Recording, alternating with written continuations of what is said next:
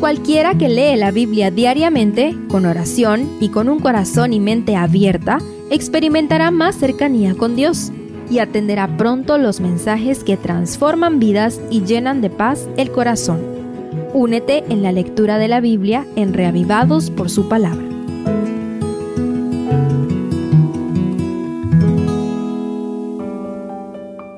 Segundo de Crónicas 17 tras la muerte del rey Asa, registrada en el capítulo anterior, empezó a reinar sobre Judá Josafat, su hijo. Como nos dice el versículo 1, acompáñame a explorar los primeros logros de este buen rey. Primero, fortificó las ciudades. Debido a la incesante guerra contra el reino de las diez tribus del norte, Josafat fortaleció todas las ciudades de su reino, distribuyendo al ejército para que ninguna ciudad estuviera desprotegida. Especialmente el verso 2 habla de las ciudades de Efraín, la tribu que servía de frontera entre los dos reinos. Estas decisiones estratégicas blindaron a todo su reino contra cualquier ataque, especialmente de sus hermanos del norte. Pero esa protección era más débil que una telaraña comparada con lo que nos dicen los versos 3 al 6, donde el registro bíblico nos dice que Jehová estuvo con Josafat porque él anduvo en los caminos de David y quitó los lugares altos que competían con el santuario salomónico. La presencia de Dios fue la mejor protección del reino en los días de Josafat. Además de la seguridad y paz, el texto dice que Dios le dio riquezas y gloria en abundancia. En pocas palabras, Josafat hizo lo que estaba en sus manos y buscó al Señor, por lo cual tenemos la fórmula del éxito completa esfuerzo humano más el poder divino igual a éxito. ¿Estamos buscando el rostro de Jehová nosotros?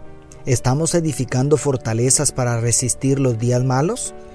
Hoy es un buen día para buscar a Dios y fortalecernos.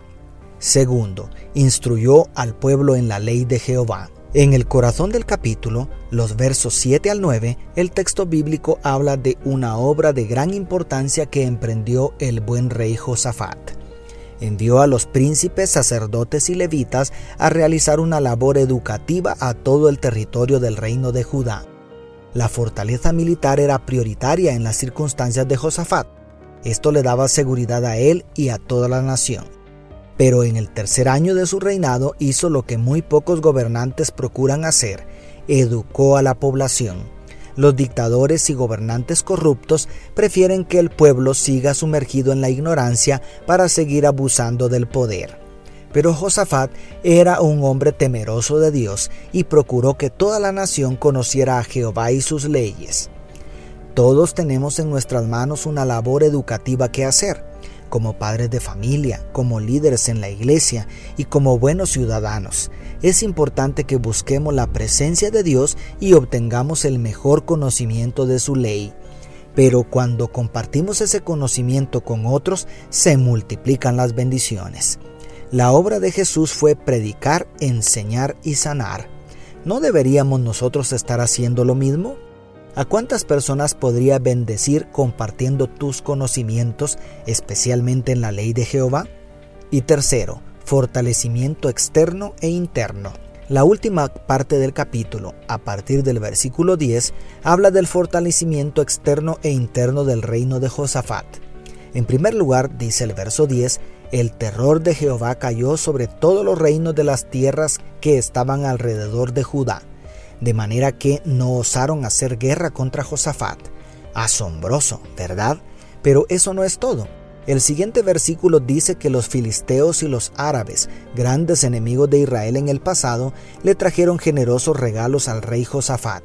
De manera que el verso 12 dice, iba pues Josafat engrandeciéndose mucho el relato de Crónicas presenta esta historia como si Josafat fuera otro Salomón, en cuyas manos el reino de Judá alcanzó su máximo esplendor. Los últimos versículos agregan una asombrosa estadística militar que supera el millón de valientes guerreros con los que contó Josafat. Con mucha diligencia y sobre todo con obediencia a los principios del Rey de Reyes, Josafat condujo a la nación a recibir las mayores bendiciones tú y yo también podemos alcanzar grandes logros con los mismos dos ingredientes, trabajo duro y temor de Dios. Dios te bendiga, tu pastor y amigo Selvin Sosa.